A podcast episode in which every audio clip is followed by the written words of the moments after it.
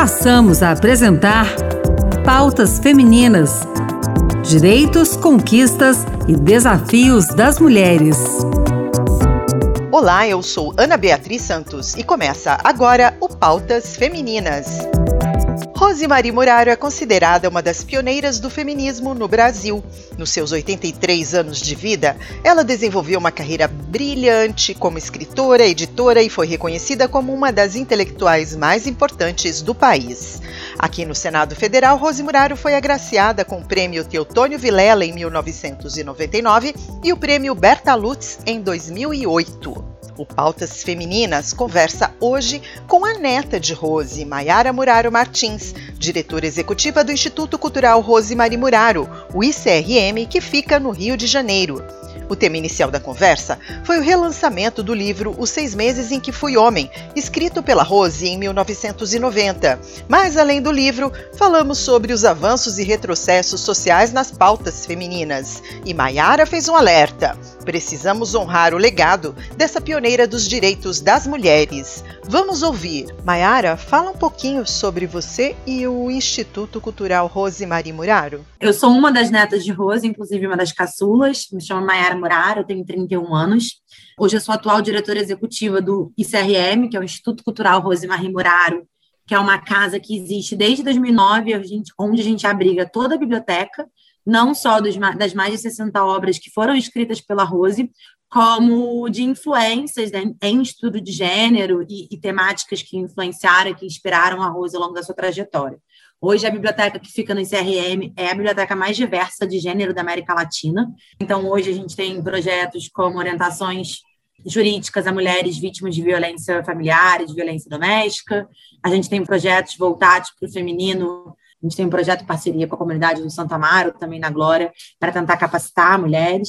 E aí a casa ela funciona muito com esse intuito, de manter o legado da Rose e de a gente conseguir movimentar com projetos que façam sentido. Por que você ficou com a direção do Instituto Cultural Rose Maria Muraro?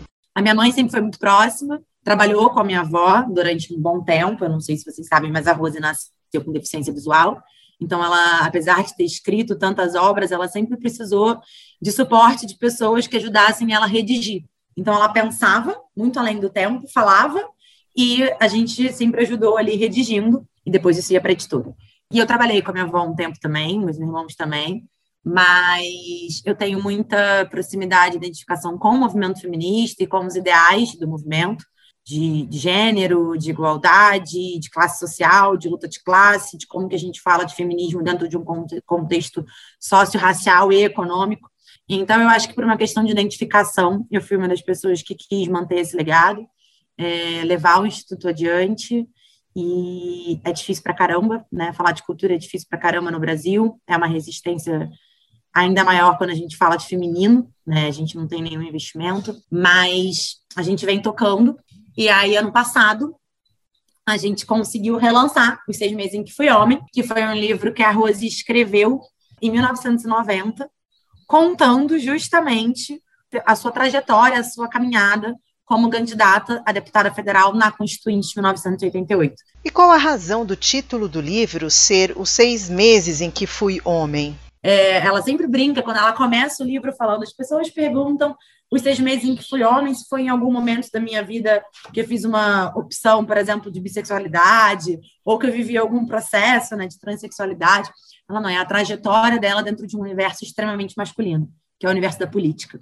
E aí, ano passado, a Rosa dos Tempos, que desde 2018 voltou, a Lívia Torres é a atual diretora, né?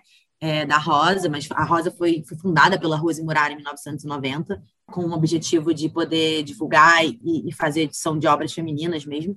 E aí a Lívia veio, ah, vocês estão retomando o Instituto, acontecendo várias coisas. O que, que vocês acham da gente relançar os seis meses em que fui homem?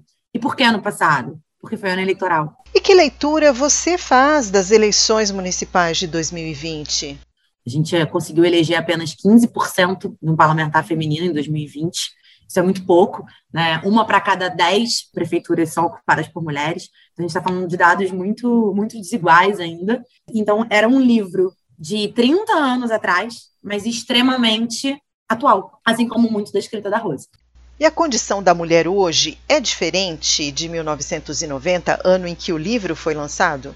Quando a gente acha que a gente está caminhando para um lado progressista, vem, enfim, estruturas políticas, sociais, econômicas que pegam e começam a criar tabus em cima de temáticas que já eram para ser mais progressistas, né? A gente pode falar de temáticas básicas.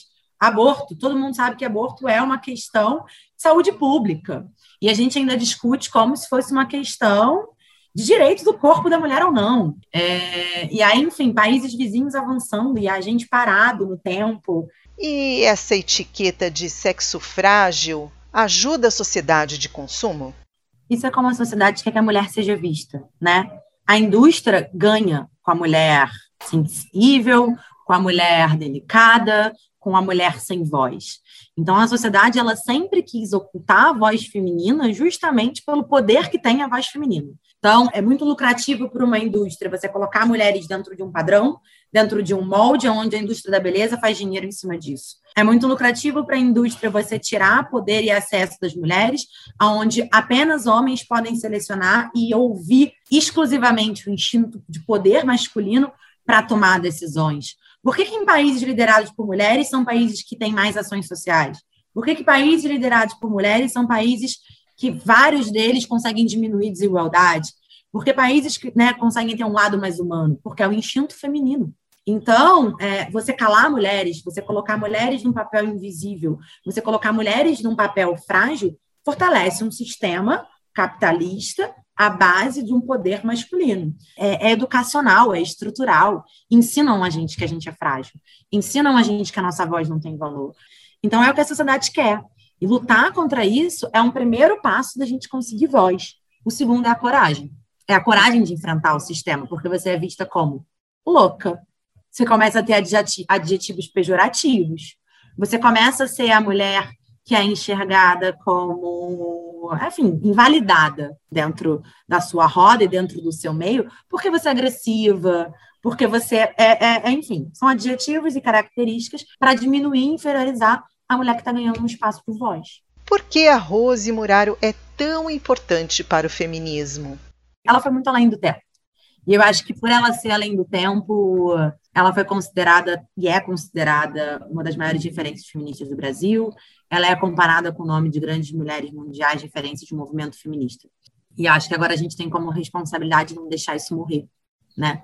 Porque a gente vive um outro momento de feminismo na atualidade, com muito mais conhecimento compartilhado, mas ao mesmo tempo com conhecimento que não se pode perder a base teórica, que é como que essas mulheres chegaram, que, que essas mulheres romperam de barreiras para que a gente estivesse onde a gente está hoje. Eu acho que isso é muito importante, eu acho que é um, um dos nossos grandes objetivos no Instituto.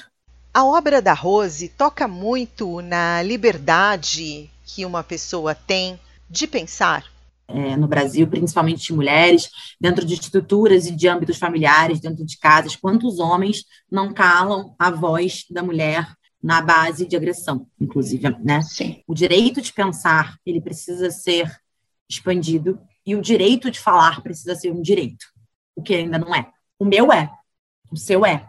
Nós conseguimos ser livres para falar, mas o de muitas mulheres, principalmente quando a gente vai falar de mulheres que têm uma dependência financeira ou de falar de mulheres que não tiveram estruturas e acessos e condições sociais para serem é, mulheres independentes, esse direito de pensar e de falar, ele é extremamente é, reprimido.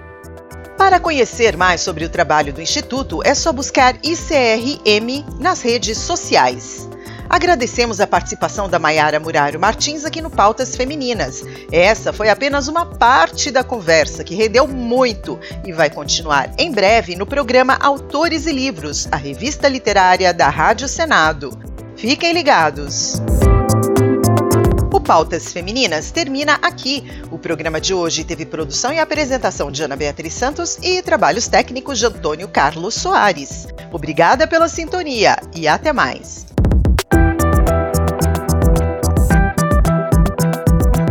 Acabamos de apresentar Pautas Femininas. Direitos, conquistas e desafios das mulheres.